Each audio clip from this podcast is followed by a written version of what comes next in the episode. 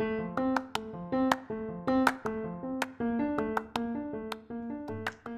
pasado incierto con final abierto.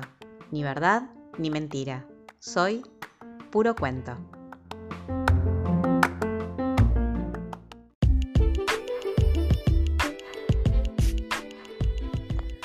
Me separé un par de meses y te cambia todo.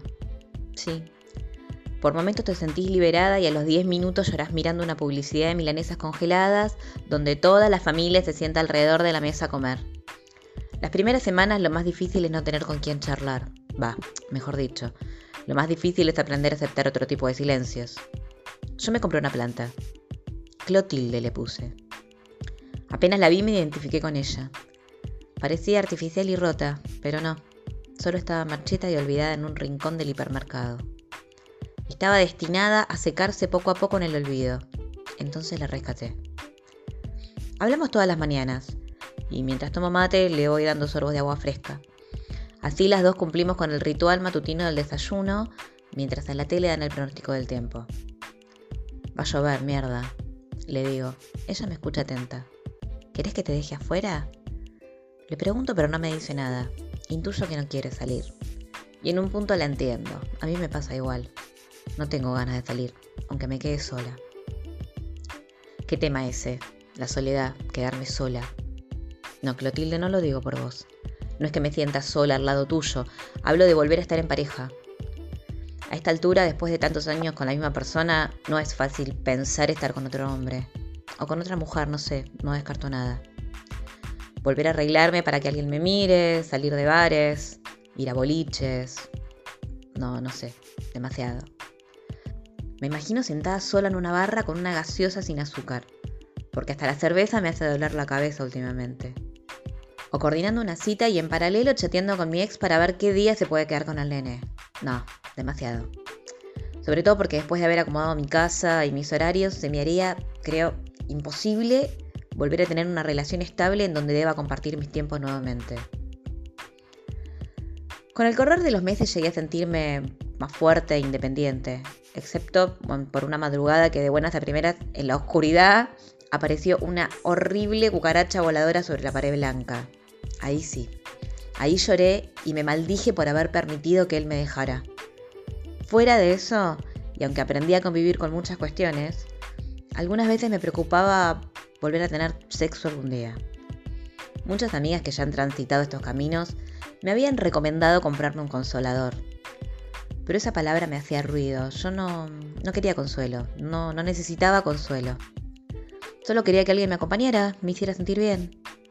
Yo preferí decirle acompañante electrónico. A lo largo de estos meses debo confesar que compré varios, de distintos colores y formas. Los voy rotando, una especie de poliamor a pila. Por suerte me resultó bastante bien. En este tiempo solo tuve una mala experiencia. Era chiquito y tenía luces que cambiaban de manera aleatoria. Muchas veces aprovechaba ese juego de luces para tener pequeñas charlas con él. Si me amás, ponete azul, verde. Bueno, si no querés hablar, ponete rojo y te guardo. Rojo. Ok, le respondía yo, le sacaba la pila y la metía en el cajón. Prendía la tele y ya. Nadie tenía que fingir nada. De hecho, algunas veces me divertía pensando que el horno eléctrico era la madre y le decía, che, tu vieja me quemó las milanesas. Y él vibraba en amarillo de María intermitente. A mí también me causaba gracia. Una vez le dije, tu viejo no tiene punto medio, haciendo referencia a la NAFE. O no hace nada o se calienta de toque. Así pasábamos el rato. Pero con el tiempo me di cuenta que la relación se estaba complicando. Y un día pasó. Estábamos en el cuarto y apareció una terrible y horrenda cucaracha voladora contra la pared. Grité eufórica y él en un acto completamente desquiciado salió volando y la aplastó con la cabeza. Lo miré con un odio atroz. Con mi ex me pasaba lo mismo. Le tenía dicho que no aplastara a los bichos con la mano. Con esa mano no me volvés a tocar, asqueroso. Le dije mil veces. Y por lo visto se lo tomó en serio. Imagínate, este fue directamente proyectando luces de colores y le dio de lleno. No pude pensar que volviera a la cama conmigo. Imposible. Le empecé a gritar y él empezó a vibrar con más fuerza. Cortala, te vas a sulfatar. Estaba loco. Rojo, amarillo, verde, lila. No había manera de frenarlo. Lo levanté y en un acto de furia lo tiré a la basura. Antes de arrepentirme agarré la bolsa y la saqué a la calle. Desde adentro titilaba luces azules. ¿Ahora me amás? le dije con bronca. Dejé la bolsa en el contenedor y me fui sin mirar atrás. Desde ese día tomé coraje y decidí empezar a salir nuevamente con amigas. Sábado por medio buscamos algún bar con onda y nos sentamos a la barra y le damos al mundo otra oportunidad. Yo quiero una gaseosa sin azúcar y para ella agua. Por nosotras, Clotilde, salud.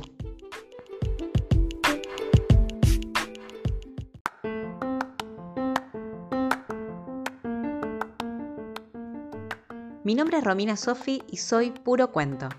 Si te gustó lo que escuchaste y querés leer más, seguime en Instagram, arroba soy.purocuento.